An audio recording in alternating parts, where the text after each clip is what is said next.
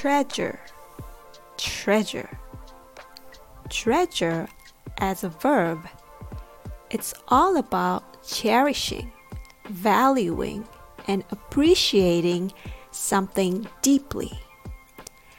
It's like finding a hidden gem in your language learning and holding it close to your heart. Now let's talk about pronunciation first. When you say the beginning part of the word, there are two consonants clustered together T and R. T, er. Make sure you put them together tightly and connect them smoothly. Chur, chur, chur. And then there is eh, eh,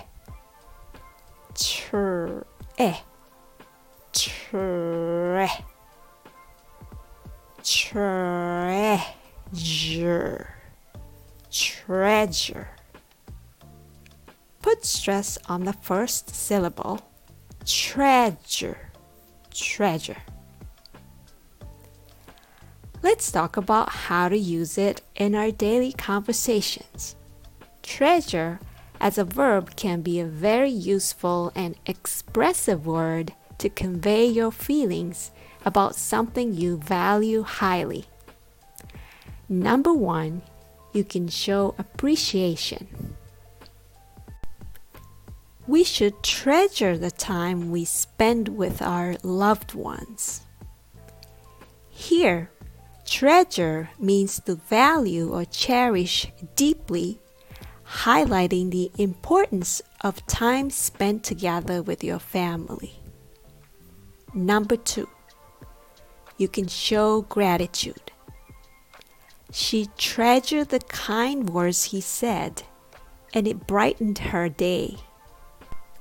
In this context, treasured implies holding dear and being thankful for someone's kind words. Number three, preservation. The museum curators work diligently to treasure our cultural heritage. Here, treasure means to preserve and safeguard something of cultural or historical significance.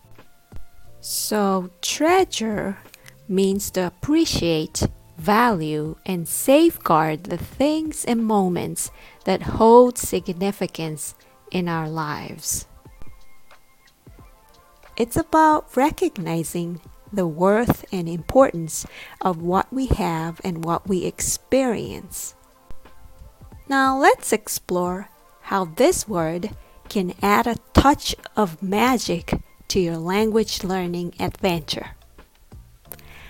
Treasure every moment of your language learning journey. Each lesson is a step toward mastery.